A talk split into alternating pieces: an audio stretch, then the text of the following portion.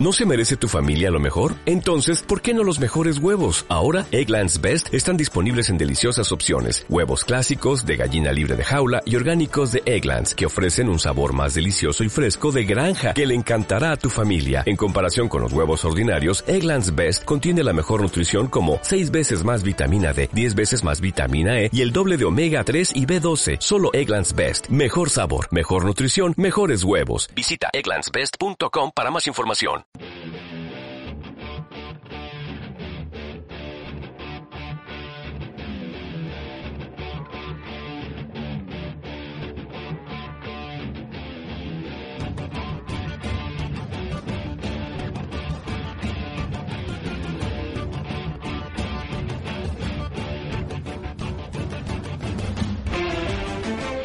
Los bastardos sin Oscar.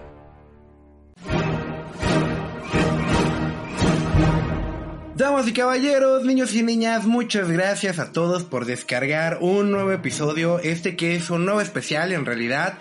Vamos a hablar de una película que yo creo que ha marcado la vida de, de los jóvenes adultos hoy en día. Pero bueno, eh, yo soy Gabriel Cesario, estoy muy feliz de estar una vez más aquí y me acompaña nada más y nada menos que mi copropietario del programa, mi querido Rodri Elías. Bienvenido Rodri, ¿cómo estás? Hola Gabo, muy bien. Aquí listo para otro episodio más que ya nos hacía falta, ¿verdad? Sí, de hecho ya... O sea, solamente una semana que no grabamos, Rodri, cálmate. Ajá, bueno, pero igual ya a mí no me hace falta, es como una droga. Ah, ok, está bien. Vamos a tratar de grabar más seguido. Pero bueno, no estamos solos en esta ocasión porque por alguna razón eh, vamos a hablar de una película de juguetes y qué mejor persona para hablarnos de, de juguetes que nuestra querida invitada de hoy, Sandra Guerrero. Sandra, bienvenida, ¿cómo estás? Hola Gabo, no sé qué me conoces o por qué me invitaste, pero estoy súper contenta No, de estar aquí con ustedes. O sea, técnicamente, los podescuchas no saben, pero técnicamente te autoinvitaste. o sea, fue como... Ya sé, fui súper forzada, la más forzada Sí. de todas, no me importa. Sí fue, sí fue muy forzada, pero bueno, qué bueno que estés aquí. Gracias por, por venir a amenizar un poco más este programa.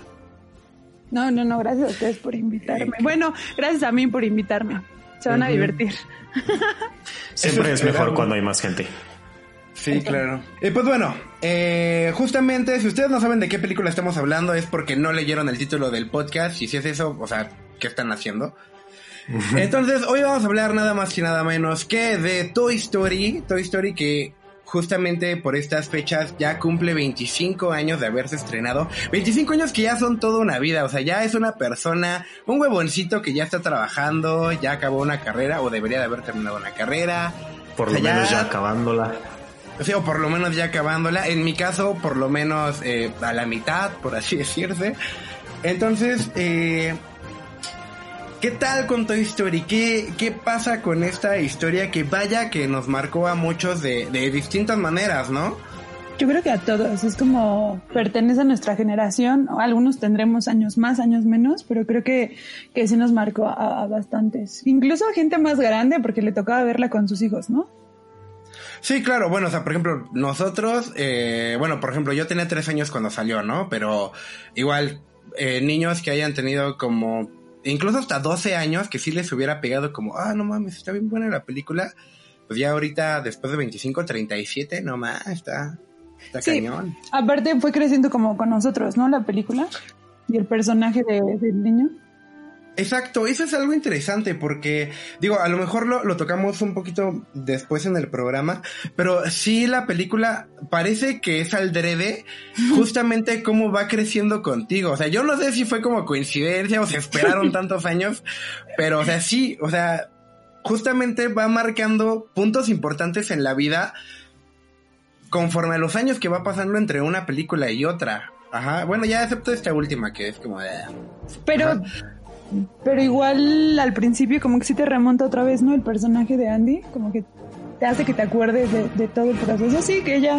Pero no, yo, yo más bien creo que esta última película, o al menos en mi caso, te identificas con otro personaje y lo, lo atas como justo a, a tu vida, que era lo que comentábamos antes de entrar al aire, de uno de los personajes, ¿no? O sea, ya ya tienes que pensarle tal vez un poquito más el mensaje, no está tan obvio tal vez como en las primeras, pero sí te sigues identificando con algún personaje.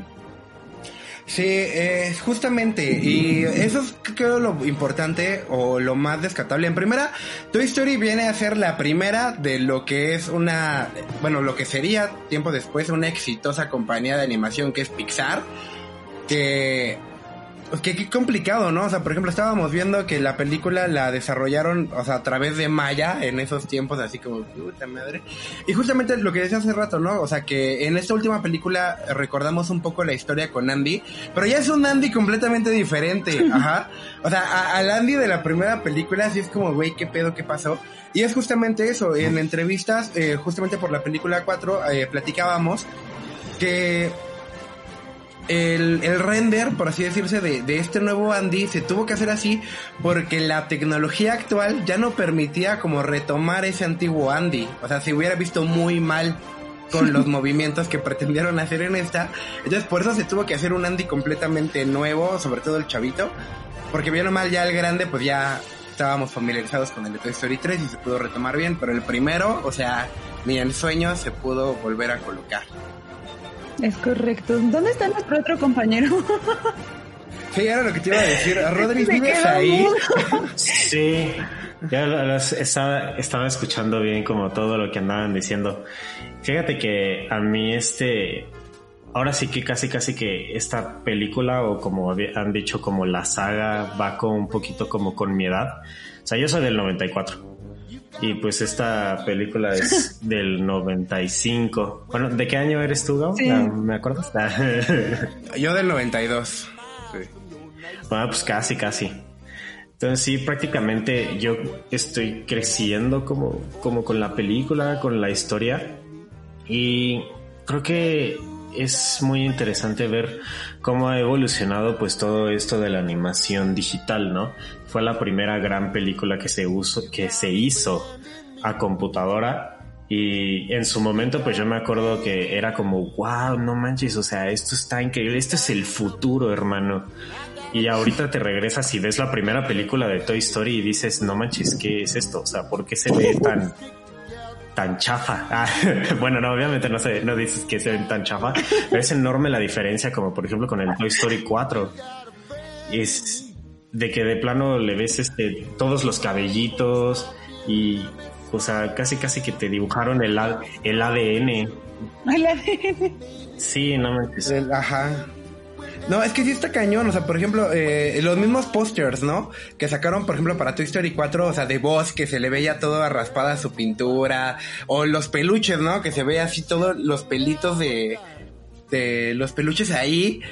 Y después verla uno que es así como todo plasta, plasta, plasta. Es como, wow, o sea. Sí, sí que ha avanzado la tecnología. Sí, es como, justo es como, como monitos de plastilina en en el 90 y ahorita pues ya están como más definidos y ya casi casi pintados a mano bueno ni a mano o sea yo creo que cosas ni a mano te salen tan así a menos que seas un artista súper súper acá.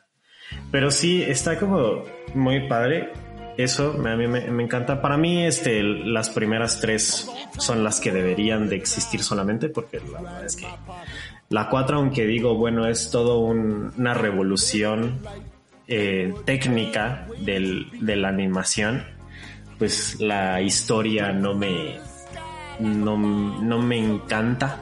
No, o sea, yo, yo digo, no, pues, ok, está disfrutable, me entretuve, la vería otra vez, no lo sé, tal vez si llego a tener hijos y algún día quieren ver Toy Story 4, ah, sí, este sí, ok. No, o sea, pero en años, ¿no? sí, años, años. Lo que tú no sabes es que Rodrigo tiene una noticia para nosotros. Justo en el ah. día de hoy tiene una noticia que darte. Jesus Christ. Ah, Dios mío, ¿cuál es, cuál es esa noticia? esos ensayos en el teatro, esos ensayos en el teatro ya dejaron una bendición ahí. Era para decirte que va a ser papá. Saludos donde quiera que estés, querida novia de Rodri. No, no, no, todavía me faltan muchos años. Pero. Ah, bueno, ¿en qué, estaba? Sí, ojo. ha evolucionado mucho.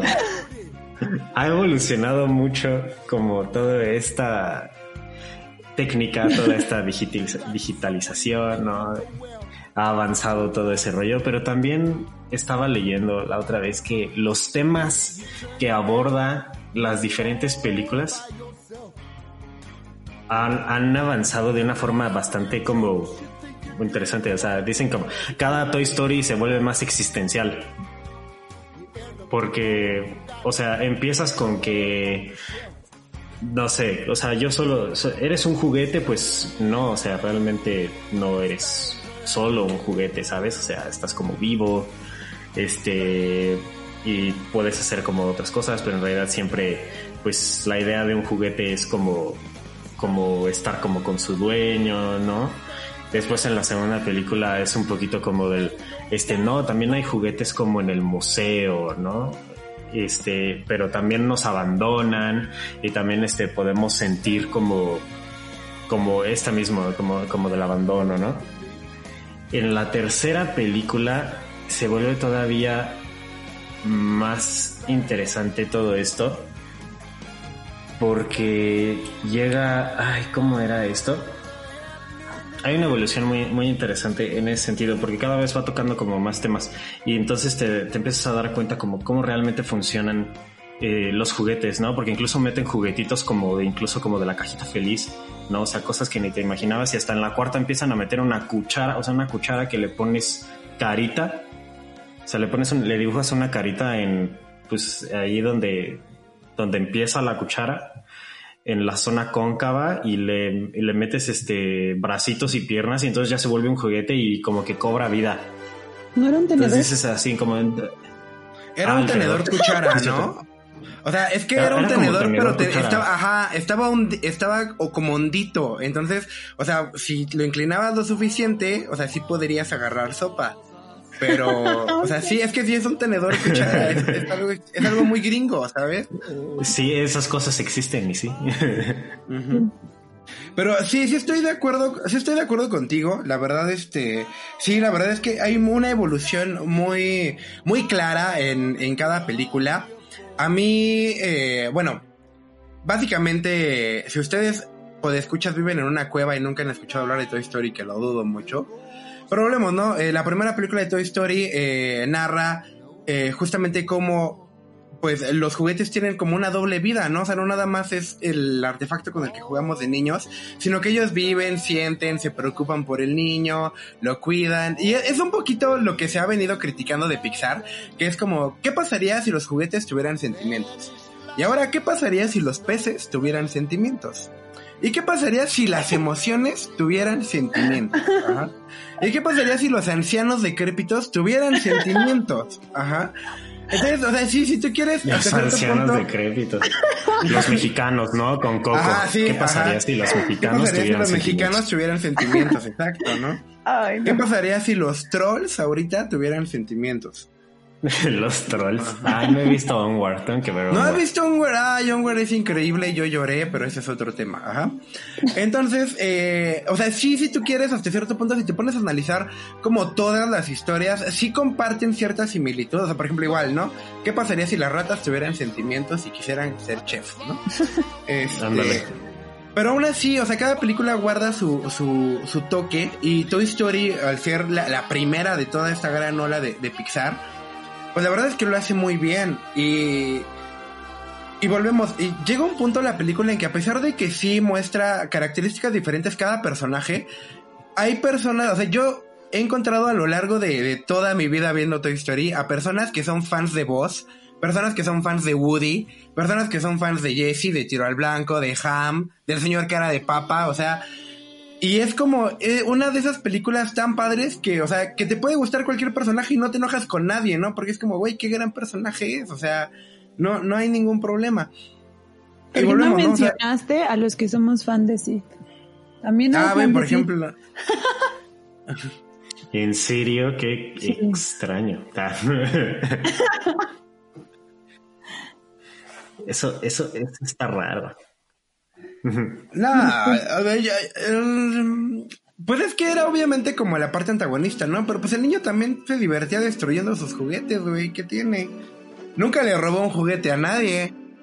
Yo, yo lo veo porque como, pues era, o sea, de, de chiquito era como, no, no manches, sí, este, era un maldito, ¿no? O sea, neta, o sea, era, era como, como un poquito esta versión, si lo, si lo quieres ver, hasta como, como es tan antagonista porque el hecho de que uno como niño pues disfruta demasiado sus juguetes, ¿no? Y sabes, o sea, en el momento en que se te raya uno, se le pierde una pieza, es Sí. como, no, mi juguete, no sé qué, no sé. Y este, este niño Sí, todavía tiene como el descaro de, de destruirlos así con saña, si era como, no ma, qué maldito. Ah, yo sí me acuerdo. Y la neta me daba un buen de risa que en la 3 salía de como de que ya se convertía en, en este hombre como de la basura. Decía así como, ah, nomás está cagado. eh, está- ya esa resultó es una teoría, no, no lo han confirmado, ajá, es una teoría, pero bueno. Pero pues puede era su misma playera, entonces. No, pues también pobre de él, o sea, tener una playera durante 25 años, ¿qué le pasa? Sí, la neta ahí sí, pobre. o sea, seguro en la basura te encuentras otra playera, o sea, no puede ser que durante 25 años traigas la misma pinche playera. Bueno, ven los Simpson, pero bueno. 30. Pero yo Sí, creo que no los destruía, creaba nuevos juguetes, que era diferente. Justo era lo que te iba a decir, o sea, por ejemplo, a vos creo que sí lo quería volar por astronauta, ajá, y el cohete que tenía. Pero el Mm. resto de sus juguetes, o sea, estaban combinados entre sí. A lo mejor a ellos no les gustaba, porque pues tú naces siendo una cosa. Pero, o sea, pero él disfrutaba creando sus propios juguetes. Hasta cierto punto podríamos decir también que era un genio incomprendido. Correcto. Qué mal pedo que haya terminado como recoge basura, pero... Que o sea, no pues, güey, tenía- no sabemos. Sí, no sabemos, pero güey, tenía ese ingenio para armar una araña con cabeza de bebé. Yo quiero una. Además de fue un ¿Nunca sacaron ese juguete o sí? No, nunca. Debieron Ah. de. Debieron de. Aparte, Hubiera si sido interesante. Si tomas en cuenta que el personaje se supone que fue creado por una persona que trabajaba en Pixar, o sea, el personaje se supone que fue creado con alguien que sí existía, que era un, uno de los empleados que tenía esa manía de desarmar los muñecos y convertirlos en otra cosa. Ve. Estaban ¿Qué? jugando a ser Dios. Ok, ajá. O sea, en, bueno, el, en, el, en el mundo de Toy Story sí es un poquito como jugar a ser Dios, ¿no? Un poquito. Porque son seres con vida. Ah. Pero pues en ese caso en todo, ¿no? O sea, todo arte cinematográfico, o sea, pues es lo mismo, porque es crear personajes, crear ambientaciones, crear eh, cuestiones, situaciones. Pero como dentro de la misma ficción un poquito. Aunque ellos no lo saben. De Truman Show, por ejemplo. Ah, The Truman Show. Pero bueno, ese es otro tema. Eh, eh, yo, por ejemplo, ya con Toy Story 1, a mí me, me llegan algunas dudas existenciales, ¿saben? Que me gustaría plantearlas y ver eh, a qué resolución podemos llegar en este, en este podcast tan amado por el público. Entonces, eh, número uno, y perdón, aquí les va un spoiler fuertísimo de Toy Story 1.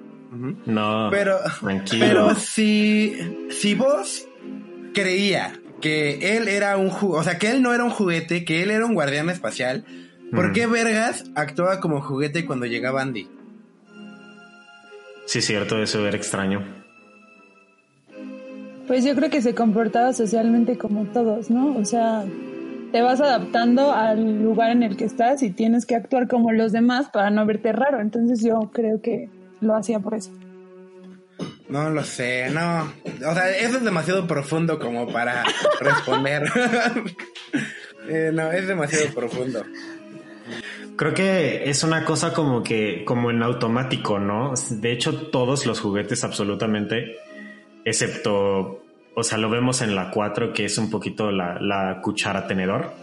O sea, todos absolutamente todos los juguetes reaccionan al, al estar como humano cerca.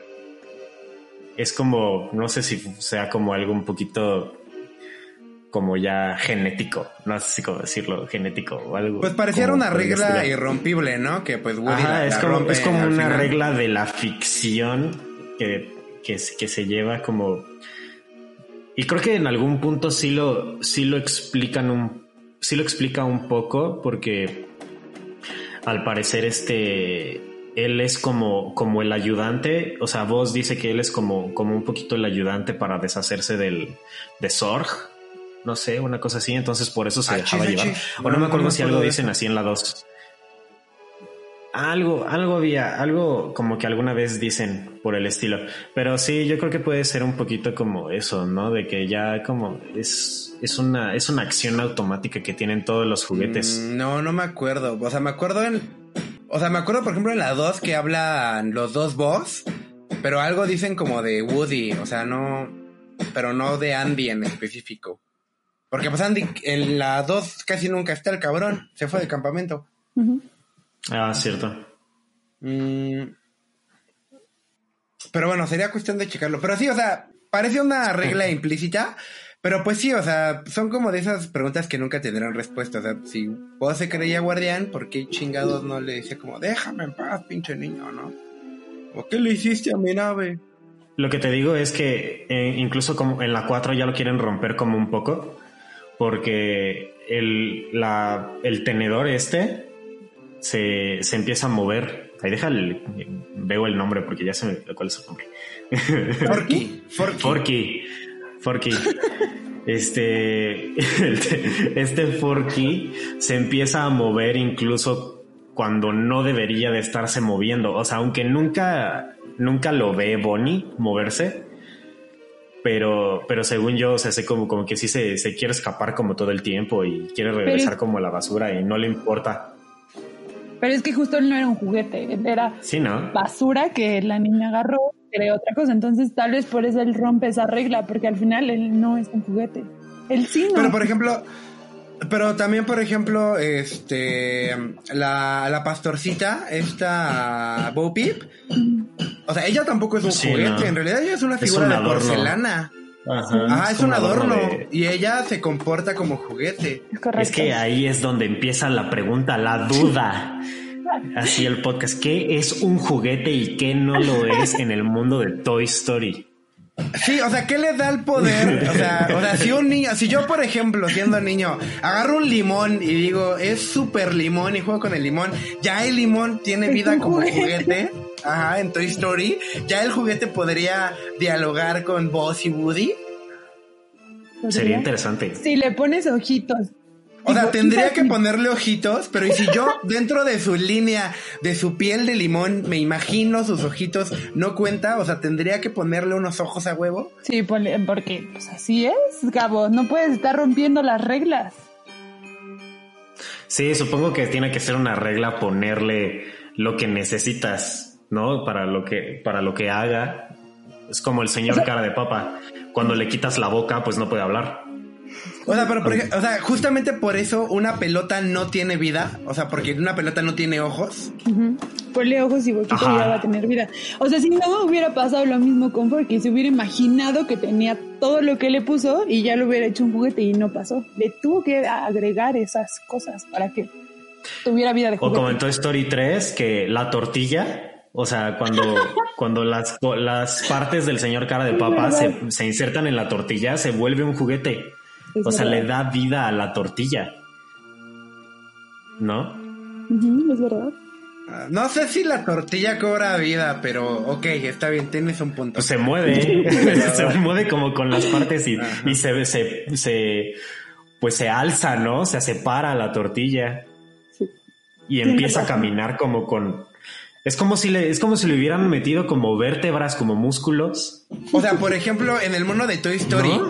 si le corto la mano al brother que le hace del compayito, pero con los ojos del compayito puestos, ¿el compayito existiría en el mundo de Toy Story? Es correcto. Porque tiene ojos. Sí, yo creo que sí. Sí. Aunque sería extraño porque pues es una mano de alguien, ¿no? Pero pues también Sería- es como un juguete, ¿no? Ahora, si la cortas y le pones los ojitos y la boca, pues, bueno, la boca es la boca pues, está, pin- está pintada, ¿no? No, la boca Pues- son los dedos.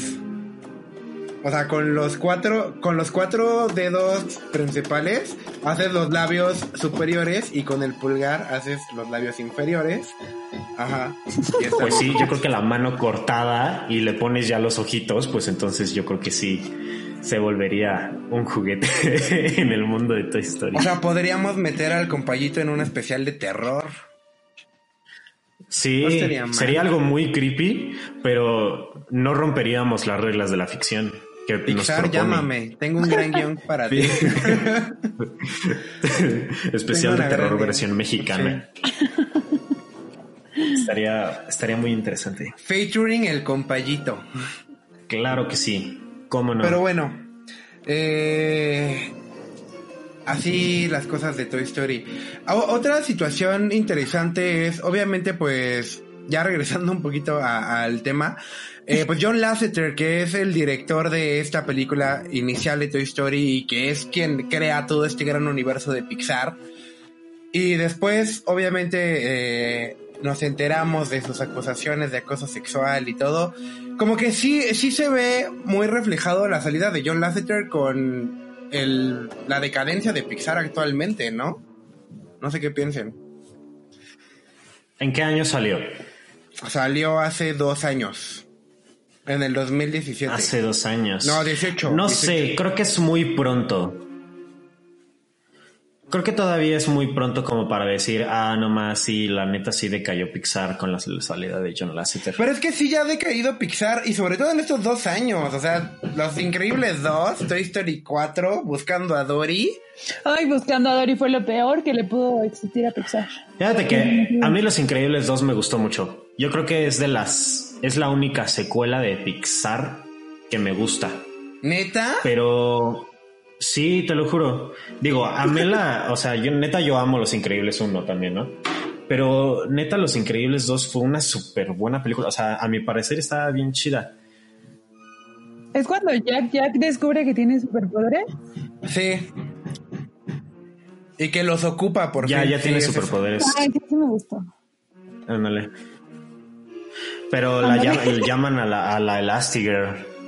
Llaman a Elastigirl a, a hacer una chamba y, y todo el rollo. Pero te- o sea, quitando como Los Increíbles 2, que yo siento que es como la única secuela que se salva. Pues, por ejemplo, Cars 2, ¿cuántos años tiene? Y la verdad es que Cars 2 fue una película que no manches, o sea, ¿Cómo se llamaba la de los es aviones? así. Aviones. sí, pero, pero según yo, sí, es- esa sí, sí es de Pixar porque está dentro del universo, pero esa yo, para que veas, nunca la he visto. ¿La Nunca, aviones? jamás. Ajá, no, nunca. No, no pierdas tu tiempo. La, la No, de pues dinosaurio, no. ¿ustedes vieron dinosaurio? La de Aladar, No, yo no. Sí. ¿no? O sea, es que no Sí, tengo sí la duda si esta es de Pixar o es de Disney Studios. No, no, esa es de, sí es de Disney Studios. Sí, ah, ok. Porque Sí, sí, sí. el, de hecho, o sea, el mismo estilo como de la animación es muy, muy es diferente, es un poco más realista. Ajá. Ajá. Bueno, Sí, realista no. entre comillas, ¿no? Pero sí. O sea, pero ve, por ejemplo, Cars 2 es del 2011 y neta, para mí Cars 2 es de las peores películas de Pixar. O sea, no Sí, sé si, sí, sí, no sé sí. si la peor, pero, pero, por ejemplo, Cars peores. 3, Cars 3 sí se recupera bastante. O sea, sí logra una remontada. O sea, no, no logra pasar la línea de meta bien, pero sí remonta Ajá. de una manera importante, la verdad. Y Mira, volvemos, pues la. Ajá. Bueno, respecto a la mejor secuela de Pixar, o sea, sin duda es Toy Story. O sea, Toy Story Ah. 1, 2 y 3. O sea, yo no tengo nada que criticarles más que estas dudas existenciales que a veces me surgen. Pero en realidad las, las películas son muy buenas. O sea, yo lloré con Toy Story 3, me reía a carcajadas con Toy Story 2. O sea, me enamoré de los juguetes con Toy Story 1. O sea, yo no tengo ninguna bronca con, con ellos. Me parece que es una gran trilogía, una trilogía muy fuerte, muy sólida casi sin errores. Y que desgraciadamente esta película 4 eh, creo que no funciona tan bien. A mi gusto creo que hubiera sido mejor un que fuera un corto y hubiera funcionado de una manera mucho mejor. Porque entiendo hacia dónde querían ir. O sea, el mensaje normalmente y sobre todo en Toy Story es como de la 1 a la 3 es de la familia siempre está unida, ¿no? O sea, somos un equipo y entre todos vamos a echarle ganas porque tenemos un objetivo entre todos. y en ya- la 4 ya se va todo eso a la Sí, fregada. no, sí, en la 4 es como, ok, o sea, lo hicimos, le echamos ganas, conseguimos el objetivo, porque se logró. ahora me toca a mí buscar mi propio camino y armarme a lo mejor de un nuevo equipo, que en este caso sería pues Bopy, y este, y buscar mi propia felicidad, ¿no? Algo que yo quiera hacer. Es que creo que volvemos a lo mismo que decíamos, va creciendo con nosotros. El mensaje es, lo siguen llevando hacia ese lado. Aunque no sale Andy y tal vez te lo ejemplifican con otro personaje, es justo lo que decías, la familia va, y vamos a seguir siendo una familia, pero es momento de que cada quien encuentre también qué es lo que quiere. O sea, a pesar de que seguimos siendo un equipo y de que cuando nos necesitemos vamos a estar ahí, pues también es momento como de ya separarte de esa parte, ¿no? O sea, creo que tal vez no está Andy, pero te siguen dando ese mensaje, porque justo pareciera como que en la 3 pudiera haber cerrado con que Andy se despide de los juguetes y, y se los da a la niña. ¿A Bonnie se llama? Ajá, Bonnie. Entonces, tal vez ahí hubiera sido un buen cierre, pero es que el mensaje sigue. O sea, creo que la 4 es un extra, es un plus, pero el mensaje te lo siguen dando. No, pero es que es un, es un plus que yo creo que pudo haber llegado de una manera más de corto. Porque, o sea, insisto, o sea, el cierre de la tercera creo que era bueno. Y, y, el cierre justamente era, o sea, porque al final de cuentas, o sea, todos están juntos al final para quedarse con Andy. Pero el hecho de que Andy los diera a Bonnie es justamente este mismo mensaje que se repite en la 4. Es como, güey, o sea, sí, ya conseguimos el punto. Ahora tú chingale para otro lado porque yo le chingo para otro. Ajá. Nos seguimos amando y queriendo y somos familia. Pero pues ahora vamos a andar por caminos diferentes. Güey, o sea, ese mensaje que te lo dan en dos segundos en la 3, o sea, se lo alargan hasta que no pueden más con pinche película de dos horas y media. Ay, pero no hubiéramos visto a los muñecos diabólicos, esos de ventríloco. Esos muñecos, o sea, yo honestamente creo que son los mejores personajes, ¿eh? la verdad. Los mejores son los peluches. Perdóname, o sea, esos no son los mejores. Los mejores son los peluches. ¿De cuáles hablabas tú? El amar... No, hablaba de los Sí, el pato y el. Sí, pero el. Y el conejo. Esos son Ah. los mejores. Ya, Pero ya, al ya. principio hablaba de los de ventríloco. O Sí, sea, no hubieras sí, los mejores son los peluches. Sí. Sí. La neta, toda, para mí toda la cuarta película valió la pena solo por ellos dos. O sea, por, lo- por el pato y el y el conejo. O sea, neta, se llevan la película. Casi casi que podría ser solo ellos.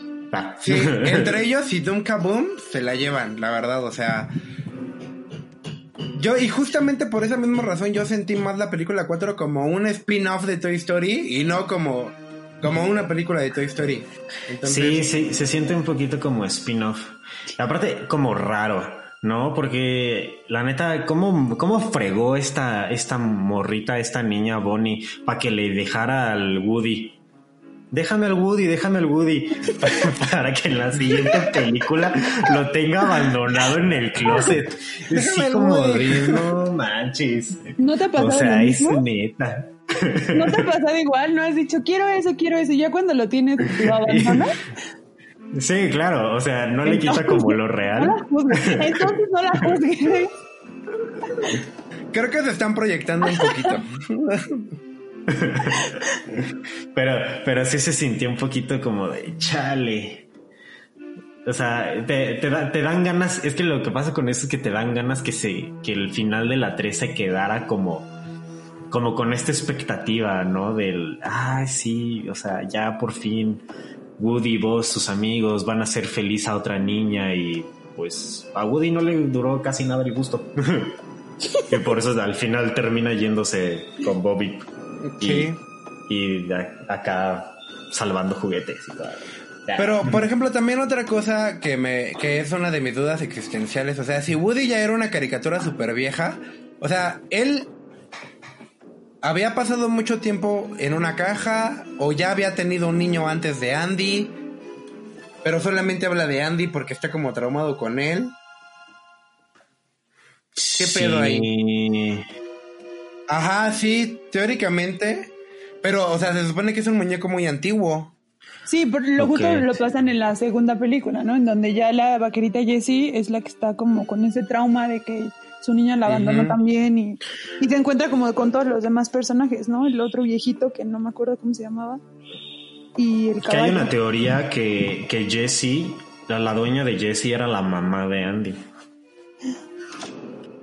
Me maman esas teorías que salen de la nada. ¿eh? Ya sea, Pero dices así como, oh, no manches, qué cool. Sí. Ah. Sí, No, pero es que si eso es verdad, entonces sí, el- muñeco Woody ya era muy viejito. Es que, por ejemplo, o sea, Woody, ¿por qué entonces no te, o sea, por ejemplo, el, el de la 2, el oloroso Pete, él tiene vida, o sea, dentro de la caja. Ajá, entonces, o sea, ¿por qué? O sea, Woody no tenía vida dentro de su caja, o sea, reaccionó hasta que Andy le puso ojos. ¿Qué pedo? No, es que ya tenía ojos, porque él ya era un juguete con ojos y boca. Pero por eso, entonces, ¿por qué Sí. vergas no se acuerda? de- O sea, ¿por qué no es como, ay, yo pasé como 30 años en una tienda esperando a que me vendieran, ¿no? O en una caja oscura, no. O sea, para él la vida inicia con Andy y es como, ¿qué vergas? O sea, tú quieres que todos los personajes tengan un pasado oscuro para ser felices. A huevo. Sí, así es la vida. Pero, por ejemplo, el oloroso Pete Tú eres parte de mi pasado oscuro. ya había salido de su caja. El Ah, oloroso Pete ya había salido de la caja y se regresaba porque porque ah sí, este soy nuevo, voy a estar en museo. Lo cual sí sería, pero sí sería un poco extraño porque si solo siguieran solo empezaran como a tener vida al salir de la caja, sí sería como para los juguetes extraños así como de, "Oye, ¿por qué estás hablando si sigues en tu caja?" Ajá, justo. ¿Por Sí qué no sería como salido? pero no lo sabían. O sea, Woody no sabía que ya había salido de su caja. Hay un punto en la película, así como incluso, "¡Ah! saliste de tu caja, oloroso Pete, pero, pero ¿cómo? Entonces, sí, sí, sí sería como raro. Lo ejemplifican un poco con voz, o sea, porque por ejemplo cuando el otro boss captura al, al boss de Andy, que le dice que rompió el hipersueño, o sea, lo muestran con todos los boss exhibidos que sí están justamente como dormidos, hasta el momento en el que se abren, lo sacan de su caja, es que despierta la magia del juguete, ¿no? Pero entonces, ¿qué vergas con Woody? O sea, o no, más bien, no, no entiendo, no. O sea, tengo una seria duda Sí, existencial. sí, sí. O sea, creo que es más bien como lo que pasa con el oloroso Pete, que sería extraño porque cómo es que estás moviendo la caja y con vidas y todavía no sales como de lo que dices, como del hipersueño. Necesito hablar con John Lasseter, por favor, póngale el teléfono. Tengo muchas dudas. Bueno, yo digo que mejor ya disfrutemos las películas como son y, y punto. Porque deben de tener un pasado triste y cruel, Gabo. Porque así es la vida. El Deja de un proyectarte en las triste y cruel. Te estás proyectando. Para eso son. No, vemos quienes no hemos sufrido tanto y está bien, no pasa nada, podemos ser No, felices. ¿Qué clase de vida no, tienen no. entonces? No, eh, bueno, ya, eh, obviamente pues dentro de la película tenemos doblajes interesantes como Tom Hanks que presta la voz a Woody. Woody que Así es. volvemos, este, es como súper... Eh, ¿Cómo decirlo? Sí. Pues sí, reconocible su voz dentro de, de esta secuela que es Toy Story. Y que aquí en México, inicialmente, quien prestaba su voz era... uh, uh, uh, ¿Quién era? ¿Quién era? ¿Quién era? Ah, se me acaba de olvidar. Se me acaba de olvidar, perdón. ¿A quién? ¿A quién le prestaba la voz? A Woody, Woody, Woody, Woody. ¿quién? Inicialmente. Es que inicialmente ¿No no me Tom acuerdo. Hanks? No, pero en México, eh, doblaje latinoamericano. Ah, claro, claro, claro. claro. Porque en el doblaje latinoamericano, con la 3 justamente es que eh, reemplazan al primero con Carlos, este... ¿qué, ¿Cómo se llama? Carlos Junior, algo así. Que justamente él hace la voz de Woody en esta tercera y cuarta y hace la voz del genio de Aladdin en este nuevo live action. Este... Para Disney. Porque vetan, vetaron Mm. a... ¡Ah, maldita sea! ¡No me acuerdo! Ay. A ver, digan algo mientras yo busco. Aquí, sí, Toy Story 3, A ya, ver, ya la busqué. Este, ay, rayos. Arturo, Arturo Mercado Jr. le da la voz a Woody. Ajá, Arturo Mercado Jr. es quien hace la, La voz verdad. en la ter- en la tercera, en la En la cuarta y te digo de Aladdin. Ajá, pero en la uno es este ¿Quién será? ¿Quién será? ¿Quién será? Olvídenlo, no haya sido, no lo encontramos.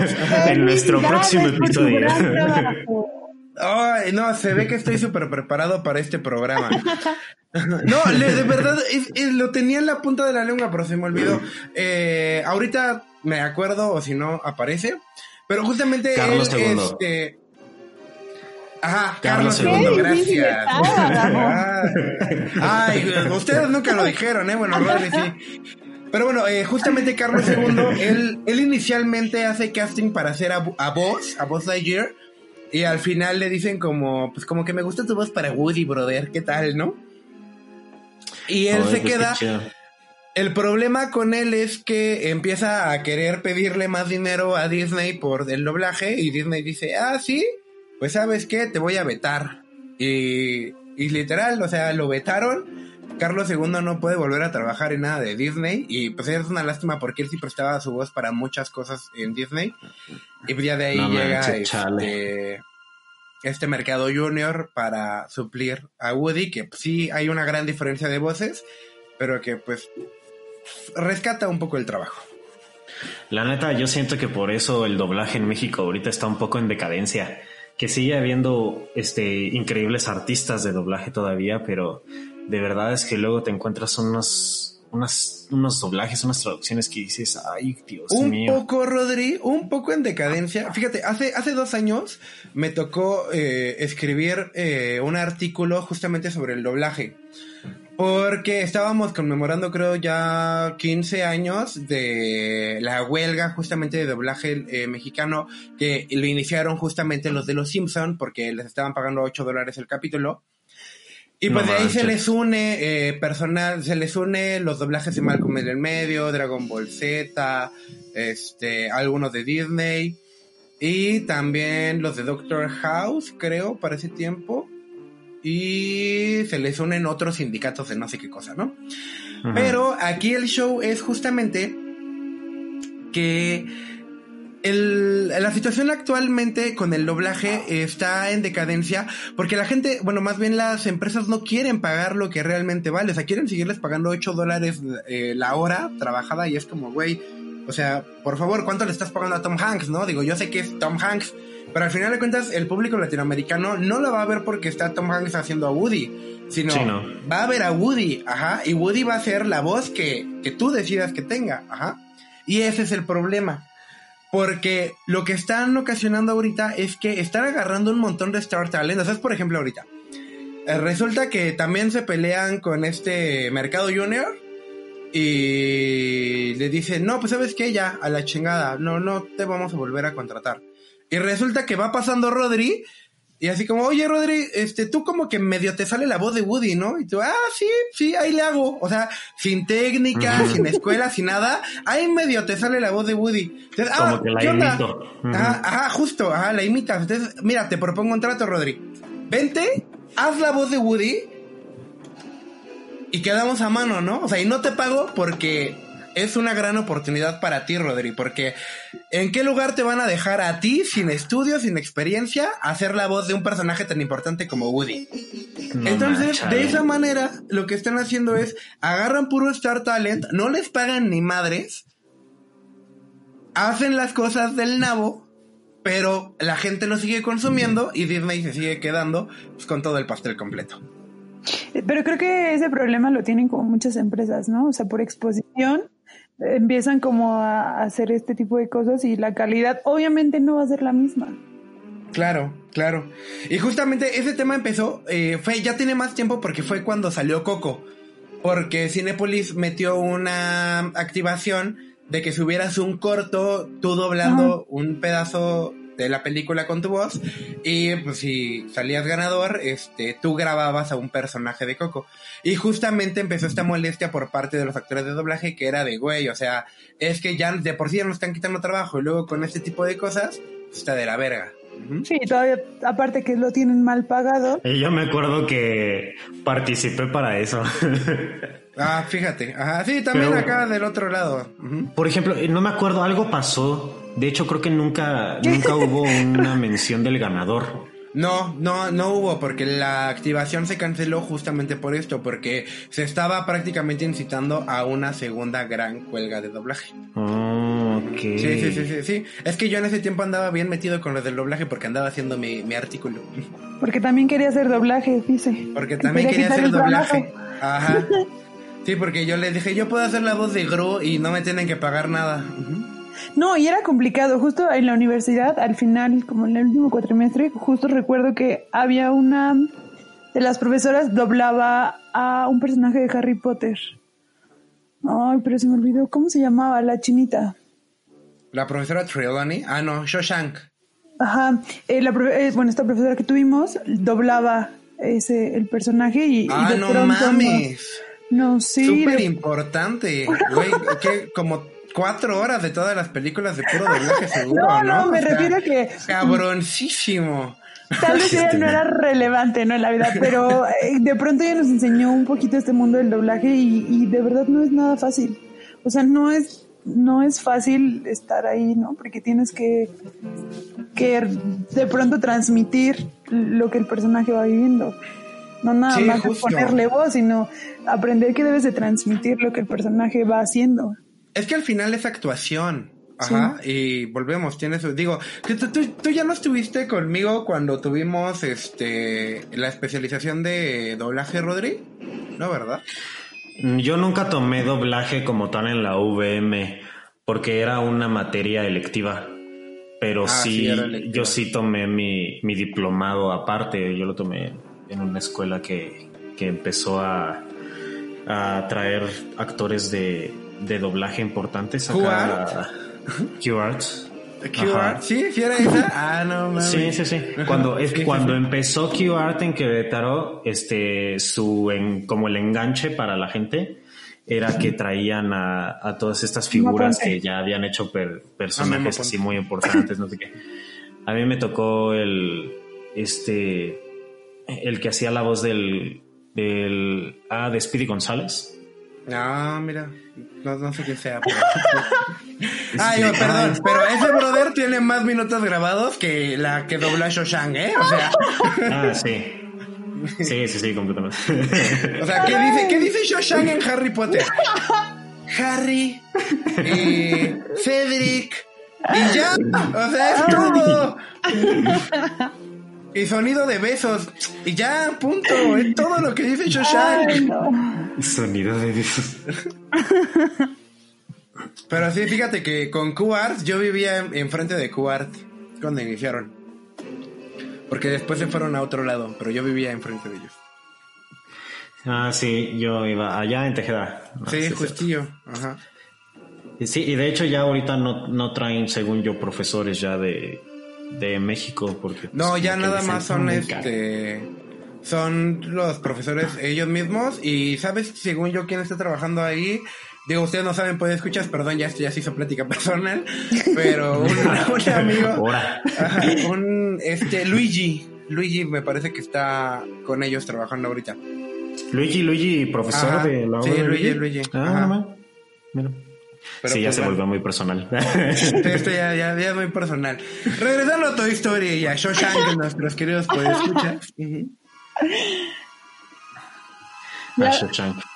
La verdad es que ni siquiera sé si era su personaje, ¿eh? O sea, sé que doblaba un personaje de Harry Potter, pero ni siquiera sé si era ese.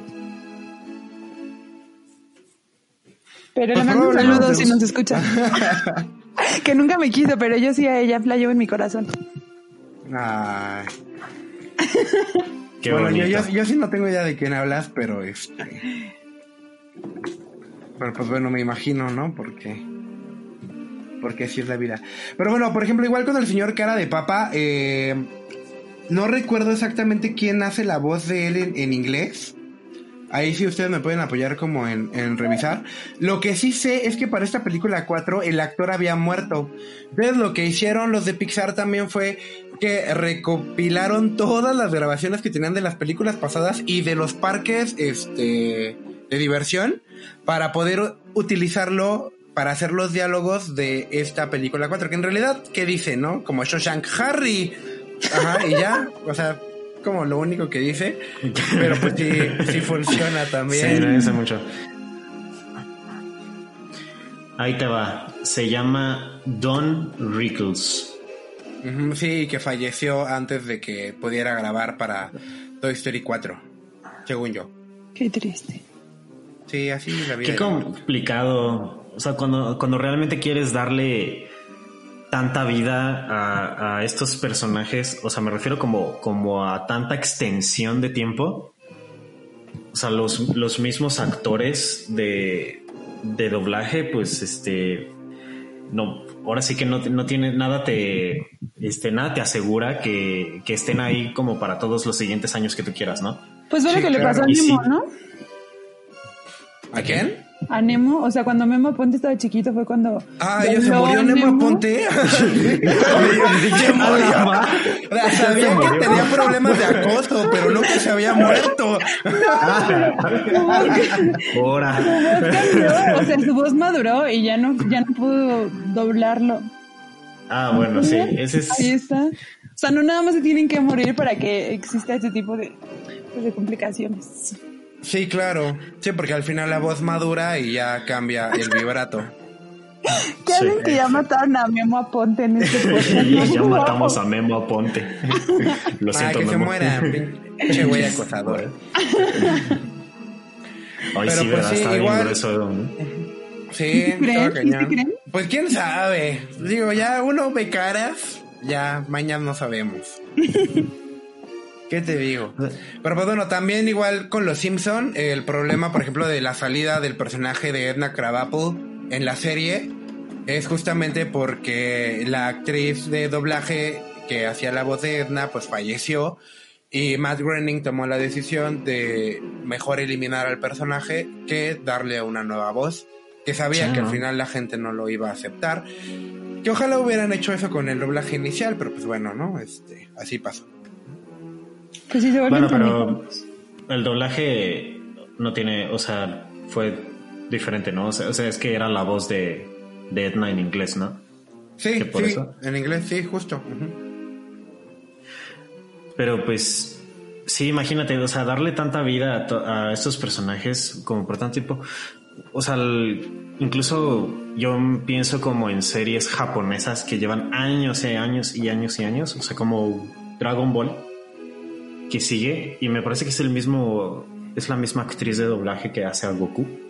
Ah, no, y también aquí en México es este Mario Castañeda, quien hace la voz de, Ah, pues claro. de Goku y que igual, o sea, la gente, o sea, si no es este brother, o sea, no quiero nada. Claro. Y pues por eso es muy importante darles el valor que se merecen a las personas que hacen el trabajo de doblaje. Sí. Es que es una chambota, la neta, o sea, Sí. Está muy mal que quieran usar puro Star Talent, amigos de productoras. No lo hagan, por favor. Y si están Sí, buscando, eh, por favor, aquí están mis números de contacto, de verdad, no se van a arrepentir. También hacemos doblajes, ¿sí es cierto? Ajá, También Aquí hacemos doblaje. Puedo- Digo, no nos quieran dar personajes muy importantes, ¿verdad? Pero No, pero puedo hacer la voz de Stitch si quieren, entonces. de Stitch. A ver, una prueba. Vamos a hacerte un casting aquí rápido, Gabo. Tu familia nunca te abandona. Ah, nomás, sí. Ya Pues- sé, también pues puedes ahí- hacer los marcianitos de Toy Story. A Verdi y la garra. No, ese no me sale. Ay, sí debe no, salir. No, no me sale, de verdad, de que. La garra. No, no me sale. Pero sí puedo La hacer a Gru. Ajá. Minions, destruyanlo. Sí, sí, sí, un poquito, sí. Más o menos, o sea, es que también Más el cigarro ha ido destruyendo esta garganta, güey. O sea, No, ¿qué pues te también. digo? Sí. También quiere ser actor de doblaje, pero pues si se- le sigues fumando, pues cómo. Pues que, como el ayo rubio. Hasta que no tenga garganta. ¿Tú qué talento tienes, Rodrigo? ¿A quién puedes doblar? Tú que tomaste cursos. Aparte de a tu novia, no, ¿qué más puedes no, doblar? Sí. No, por ¿Yo favor. qué? Es que, nada, olvídalo. Continuamos. ¿Qué, qué tal? O sea, Rodri, o ustedes no saben, puede escuchar. Bueno, me imagino que ya se lo deben de sospechar porque ya hicimos anuncios. Pero Rodri es actor, ajá. Y Rodri, este. Rodri actualmente tiene una puesta en escena cuyo aforo limitado está al 30% en el teatro, así que vayan corriendo a ver la Talgia Nostra, porque sí está bien buena. Pero Qué gran época para, para hacer teatro. Pero ahorita tengo función hasta el 8 de diciembre, pero igual lo anuncio de una vez. 8 de diciembre en el Museo de la Ciudad. Espérenos en la Talgia Nostra. Es en el Ah, en el Festival de Imaginartes. Si no lo conocen, pues conózcanlo porque es un muy buen festival de teatro. Y hablando de mis talentos ocultos, yo puedo hacer la voz de Eros Ramazzotti. Ah.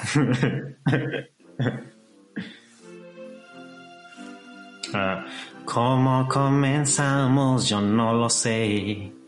La historia que no tiene fin. ¿Sí, más o menos? ¿La voz de quién? Es- no, es que De te perdimos. Rodri. Ya no, ya no escuchamos nada, ni Sandra ni yo. Ah, no más. dijiste, ¿puedo hacer la voz de? Y ahí perdimos toda señal. Sí. Ese internet no me está sirviendo de nada. Si no, ya deberías de cambiarte. Y aquí es donde podría entrar un mensaje de nuestros posibles patrocinadores y te podría decir que con Total Play no tendrías ese problema porque tiene una banda de- no sé, ajá. Así que, o sea, Total Play estás perdiéndote de un lugar donde anunciarte, no manchen. Sí, contrátanos. de Por favor. Sí. Patrocínanos. Y Pero, a ver, ¿de quién podías hacer la voz entonces, Rodri? De un personaje no me acuerdo como tal, pero de Eros Ah. Ramazzotti, el cantante.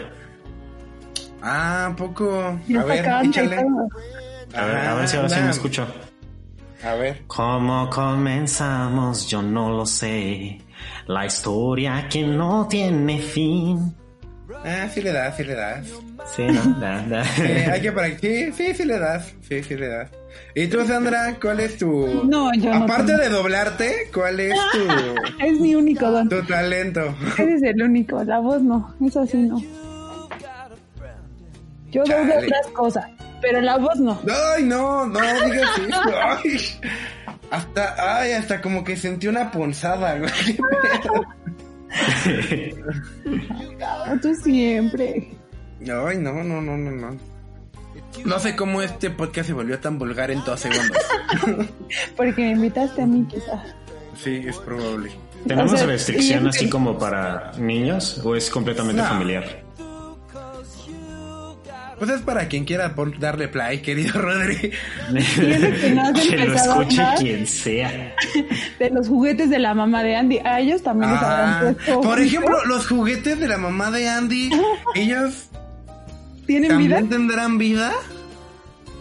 Estaría interesante, un- o sea, digo, Disney nunca lo va a hacer, pero pero estaría interesante un cortillo así como Woody se encuentra con el dildo de la mamá de Andy.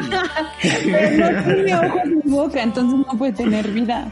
Pero ¿y si le puso por alguna extraña razón? Porque tiene zonas donde poner ojos y boca. Ah, o sea, serían bastante extraños, ¿no? ¿Cómo hablaría? ¿Cómo No, hablaría un sería- juguete? sería como la fiesta de las salchichas, ¿no? Más o menos en ese estilo. ¿Cómo? Ah, ya. Como la película de, la, de las Ajá. salchichas. Sí, justo. Pero igual no, su voz no sería como toda vibrada, así como, Ajá, hola chicos, ¿cómo, cómo, cómo están? Una cosa así. Podría ser.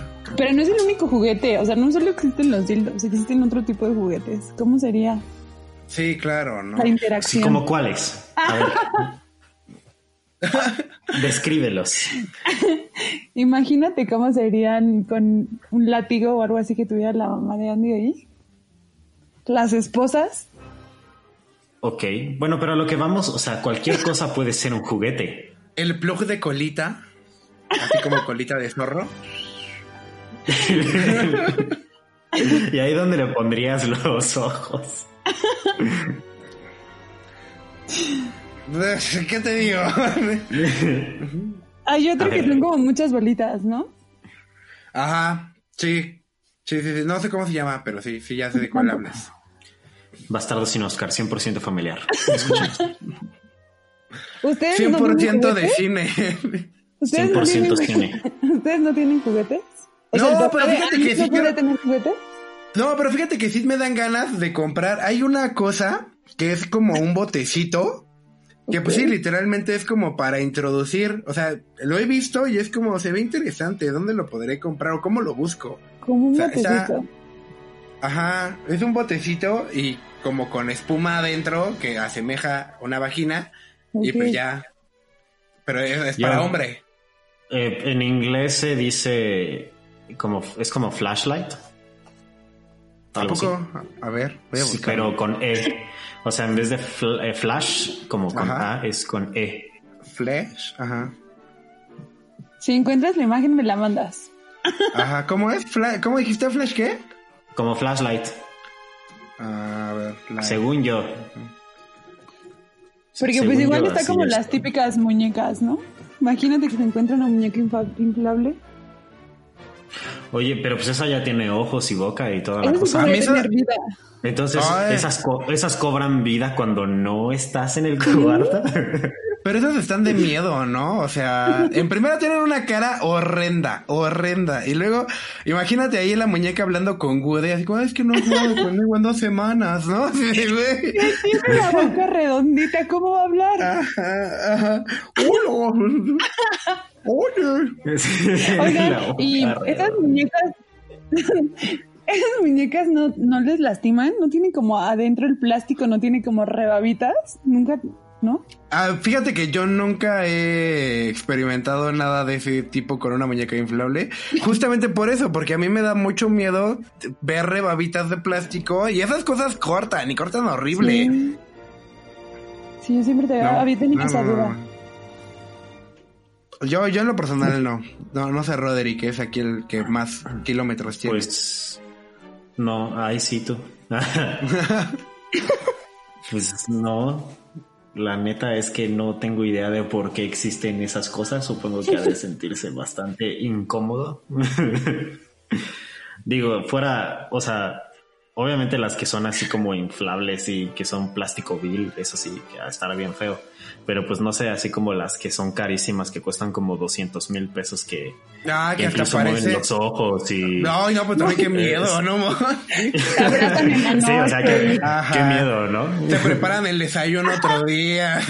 No, Ay, man. Oye, este, justo Ah, este la juguete que, este, mira, este no podría tener ojos, boca ya tiene, ¿no? O sea, ese sería como su Y boca sí, pues eh, ya es que le acabo de mandar a Sandra, pues escuchas el juguete que acaba de decir Rodri, el flashlight.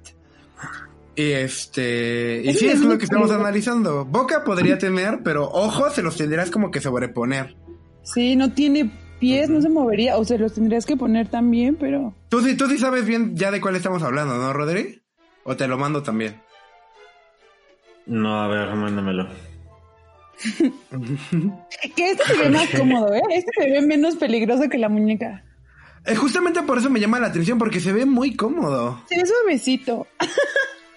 Y se ve que sería un gran amigo de Woody Boss, ¿eh? O sea, ya los veo ahí corriendo con, en las aventuras de Boss, así, ¡ah, rápido! ¡Atrapen al Otso!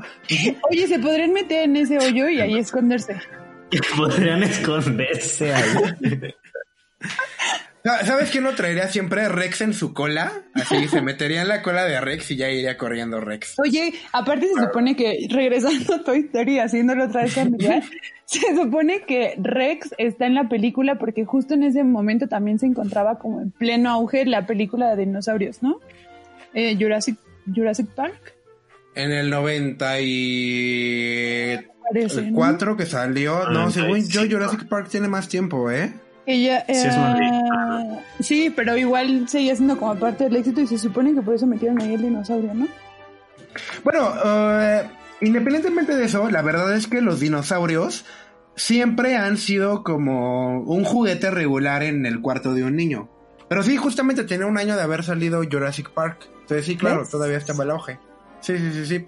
Y, y justamente digo, yo por ejemplo cuando era niño, así de 6, 7 años, era el tetazo de, ay, ese es un Tyrannosaurus Rex y sus colmillos medían más de... Ajá, o sea, podía recitar qué comían y todo, o sea, sí, era un tetazo yo. Pero ¿Ya te sí, estaban muy de moda. Estaban muy de moda los dinosaurios en ese tiempo. Y, No, y todavía. Sí, a la fecha. Esos no pasarán de moda, yo creo. Sí, no, no, no, no. Y volvemos, ahorita todavía que regresó la franquicia de Jurassic Park, o sea, y que regresaron con juguetes nuevos, pues todavía más. Sí, sí, eso fue un- una de las cosas que, que metieron Todas ahí los estas muñecos cosas son- porque... ¿Eh? No, todas estas películas son máquinas para vender juguetes. Sí, que fue lo que pasó sí. con los pizarroncitos, ¿no? Que la empre- había una empresa que vendía esos justo esos pizarrones que ya estaba por quebrar y cuando salió Toy Story la levantó y se recuperó. Ay, qué bueno. Sí, ¿A eso es, lo, eso es lo bueno, sí. Bueno, estuve leyendo, porque, o sea, me puse a hacer mi tarea y La única que sí investigó. no me gusta llegar a un lugar sin saber de qué voy a hablar. Qué triste. Eso habla muy bien de nosotros, Gabo. Eh, Pero justo sí, o sea, dentro de, lo- de los datos ahí curiosos que, que de pronto vi, este me pareció bastante agradable. O sea, que muchas empresas de juguetes no, no le apostaban tanto todavía a la película porque no sabían si iba a triunfar o no. Y hubo otras como esta que, pues, tuvo un beneficio sin saberlo. Sí, sin saber que estaba ya implícito. Y que volvemos, o sea, para la segunda película, o sea, el merchandising, el merchandising. Los juguetes le metieron a más no poder, o sea, salieron juguetes de todos los tamaños, de todos los colores, de todos los materiales, o sea, era de verdad impresionante la cantidad de juguetes que salieron de Toy Story 2, Toy Story 3, y que volvemos, o sea, creo que hoy en día Buzz y Woody son los únicos juguetes actuales que cada año pueden sacar una versión diferente desde que salieron en el 94 a hoy 2020 y siguen vendiendo como pan caliente. Sí, incluso del tenedor, todo el mundo quería hacer sus tenedores y ahí andaban los Ay, qué mamada, ¿quién compra Forky, güey? No mames, sí se me hizo No más, sí, estaba el, juguete de Forky mira, costaba como 800 pesos. Casi carísimo. Sí. Y así como, güey, puedes hacerlo con un tenedor. Pero pues así. Haz tu propio Así Forky. la vida. Sí. 750 pesos el Forky. Ya bajó No de manches, 750 baros. No, y volvemos también, por ejemplo, el Woody de colección estaba como en 2500 varos, porque venía con la caja de, de original de Woody. Igual El el boss, No, no, no. el el boss señor- con su caja de, de nave espacial también está carísimo. El señor cara de papa igual, como que lo han hecho para todo, ¿no? O sea, le han montado diferentes personajes. Y El de también Darth como Vader le han todavía. metido. Sí, todavía tiene mucho. Sí. Mismo Ham, ahorita apenas acaban de sacar una alcancía de Ham. Que yo quería comprarme una, pero está carísima, 900 varos no voy a pagar por una alcancía. Pero está muy padre, o sea, está, está muy bonita, la verdad. Y Ham es un personaje que, o sea, después de Woody, el que me encanta es Ham. Es muy, muy bueno. Ah, Ham es chido. Sí. Ham es súper buena onda. Y volvemos, igual, eh, el Lego sacó todo un set igual de Toy Story. Sí. Este. Hay videojuegos, digo, para cuando salió la primera y la segunda también, PlayStation sacó los videojuegos de Toy Story que estaban buenísimos, que eran de aventura. De tener que ir Mm. corriendo con Woody o con Buzz ahí en el cuarto de Andy y subirte a, a la cama y cosas así. O sea, estaba, no estaba mal, estaba bastante padre. Y también, por ejemplo, eh, tuvo su propia película en solitario. Que era, estaba ah, más... yo tenía esa. Sí, en VHS yo la tenía, ajá, porque todavía no eran VHS. Y esta, esta película estaba más direccionada a la historia como tal de Buzz Lightyear, o sea, no como juguete, sino como guardián espacial. Este... Y pues también no estuvo mal, o sea... Estuvo buena y también tuvo su propia serie, ahora que lo recuerdo. Buzz Lightyear tuvo su propia serie. Justamente Sí, con sí. sus compañeros de guardianes espaciales. Sí, y ahorita lo estoy corroborando aquí en Disney Plus. Sí, Sí, tiene su propia serie. Que ahora que me dijiste, oye, que vamos a hablar de Toy Story, y yo, bien alucinada, me metí a Netflix y había olvidado que Disney había tomado todas sus películas y se las había llevado. Y yo, porque aquí estaba hace unos días, yo todavía la vi aquí. Ah, sí. Yo había ponido aquí una. Y yo, Una ¿es en serio Disney? Qué triste tener que pagar más para ver los contenidos de Disney. Sí, pero Justamente. vale la pena. Bueno, o sea, para los que les gusta Disney, o sea, vale la pena porque sigue está, ¿Está bueno? nutrida. No está mal. La Yo verdad. creo que voy a probar un mes y ver si me convence o no me convence. Yo iba a hacer eso, pero igual. la verdad es que. eh, ah, yo la verdad es que no me pude resistir a la oferta de 1300 baros de anualidad. ¿Compraste el año? No, y compré la anualidad. Oye, te, ahor- te ahorrabas cuatro meses, estaba súper bien. ofertón, ¿no? De esas cosas Sí. que no puedes. Ya eres una señora Gabo. Pero es un ofertón, no lo puedo dejar ir. no soy, no, no, lo, no pude resistirme, la verdad. Estaba muy que no, no lo voy a comprar hasta que no estén los Simpson completos, me vale madre, no sé qué. Y ya, o sea, vi el, entré hacia la computadora y decía, queda un día para aprovechar tu descuento. Y yo, ay, no, no, no, rápido, rápido, rápido. Y no, ya. ¿Cuándo, ¿Cuándo fue eso? Hace como dos semanas, creo. Ah, tristemente tengo que decirte que el ofertón sigue, porque yo hace rato vi y el ofertón sigue, ¿eh? La anualidad sigue siendo... No es cierto, ya está en 1600. ¿Ya es más cara? Sí, ya es más cara. Bueno, entonces no, no lo voy a... Son 300 pesos más cara. ¿Ya no sigue siendo un ofertón como el tuyo? No, no, no, no, no, no. Yo sí agarré un ofertón. Sí, porque era antes de que se lanzara, ¿no? Sí, sí, era oferta de prelanzamiento.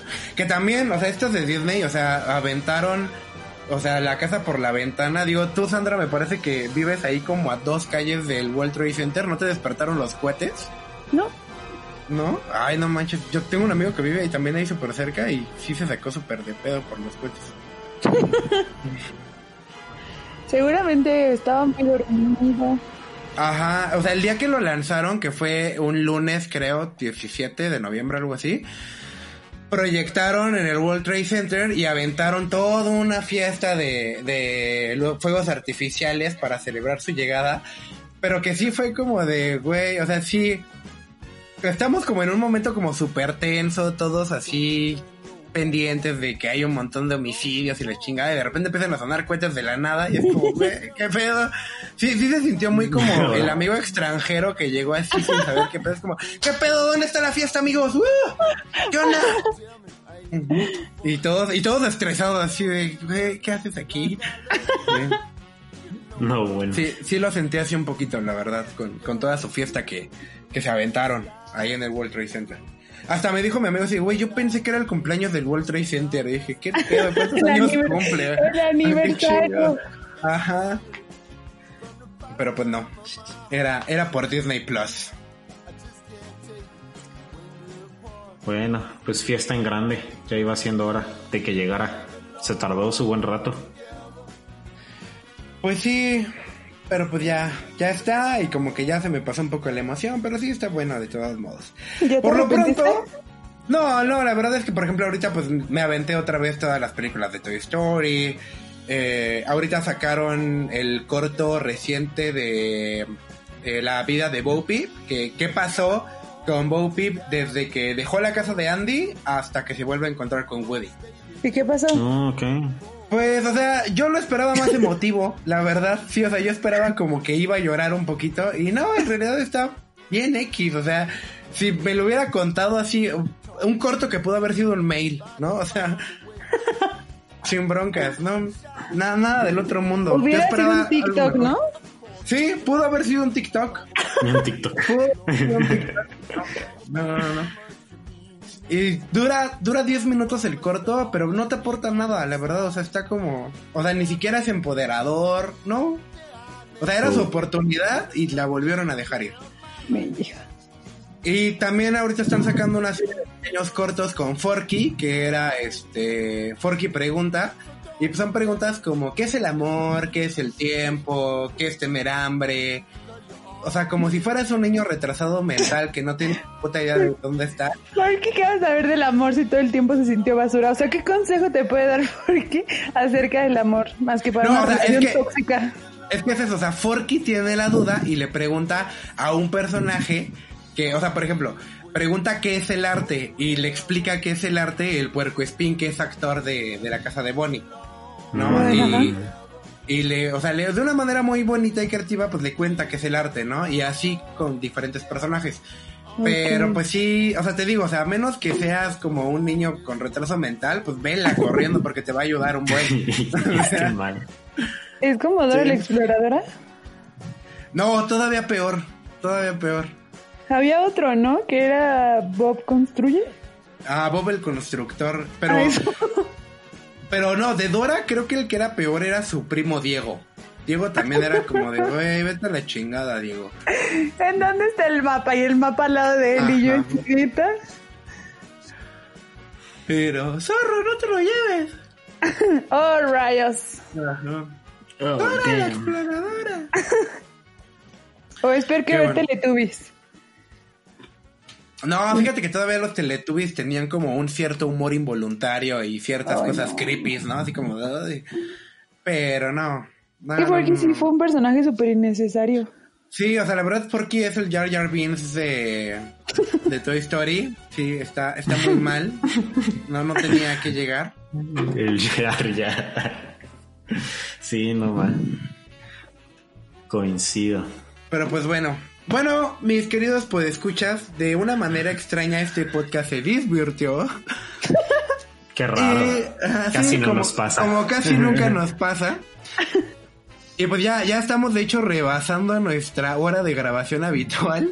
Así que llegó el momento de decir como recomendaciones finales. Vean Toy Story si no la han visto, que yo dudo que haya una persona que no la haya visto. Pero de verdad, o sea, si tienen oportunidad, revisítenlas. O sea, está muy padre otra vez el, este juego de Woody y Buzz y de que no soy un juguete y, y así. Está, está divertido. Excepto la 4, esa no la vean. Sí, igual, Pero- sí te ríes, sí te ríes. O sea, los personajes estos de peluche sí te hacen que te Ya, rías. pero, o sea, para eso nada más puedes poner en YouTube así como Best Moments of the Peluches en Toy Story 4 y ya. Con Sí. eso te basta, no tienes por qué ver la película entera. Coincido. Pues bueno, eh, muchas gracias pues escuchas por escucharnos en este especial de Toy Story. Yo soy Gabriel Cesario. Me pueden encontrar en Twitter y en Instagram como arroba soy la Gaba. Y pues recuerden que pueden encontrar mis textos en las revistas Lo Mío Es, Cine Premier y Stylish. Ahí pueden encontrar mis bonitos textos. Y mis amigos se despiden así. Rodri, primero tú. Bueno, pues a mí me pueden encontrar en Instagram como Rodrigo El Garibay o en Twitter como Rodrigo Elga94. Nos vemos en la próxima. Sandra. Y pues bueno, pues bueno, Sandra, muchas gracias por haber, eh, por haberte invitado a este programa. Gracias por llegar. Gracias por existir. Este, redes sociales, Sandra, que Este, quieras compartir. Solo me pueden encontrar en Instagram como Geli Guerrero, con G. Y ya es todo lo que tengo, porque qué hueva ya las redes sociales. Ay, Y yo ya no somos una misma. está bien. Pues Entonces, bueno, ¿qué? Eh, no, muchas gracias por... La gente se iba a creer que no me quieres, Gabo, y que real llegué así yo improvisada. Pues Solo... que lo piensen, es la verdad. Yo solamente así dije, ah, a ver qué día, ¿no? O sea, un día de estos. Estaría bien padre que me integraras a tu, a tu podcast, pero tampoco te obligué. yo, yo lo sentí un poco diferente. Esa pistola en mi nuca como que no, no, no me dejaba ver las cosas con tanta libertad, la verdad. Qué triste, qué triste de verdad, pero... Pero pues bueno, no, Sandra, ya, ya estuviste aquí, ya eres una bastarda honoraria. Bienvenida a esta gran familia de los bastardos. eso, muchas gracias, ojalá se, se repita y, y estuvo bien padre, la verdad es que me la pasé bastante bien. Una disculpa por llevar esto hacia otro lado. La verdad, Ay, es que oíla. lo siento mucho. no era mi intención en ningún momento, o tal vez sí. Pues no, todo lo contrario. Ah, es más, uno quisiera que la próxima vez que estuvieras aquí nos enseñaras cómo doblas, ¿no? Digo, ¿qué? Eso será para otro ahora. momento. Otro momento Digo- les cuento. Digo, ¿cómo? Pero pues Les bueno, un- gracias por escuchar. ¿Estás qué? Que no, que les doy un curso ahí rápido. Ah, sí, mira, podríamos, podríamos inaugurar el TikTok con unos cursos de doblamiento. con. Pero pues bueno, muchas gracias por habernos descargado, pues escuchas. Recuerden que pueden descargar este bonito podcast en cualquier kiosco digital, Spotify, iTunes, Evox, eh, Google Podcast. Ya estamos también en Amazon Music Podcast. Qué nombre tan largo, pero así se llama. Entonces ya pueden descargar, ya le pueden decir a Alexa, Alexa reproduce el podcast de los bastardos y Alexa lo hará. Así que vayan, pruébenlo y nos escuchamos la próxima. Nice. Nos vemos. Bye. Bye.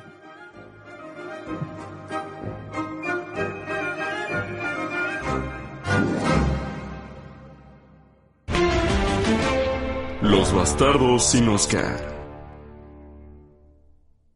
Dale más potencia a tu primavera con The Home Depot.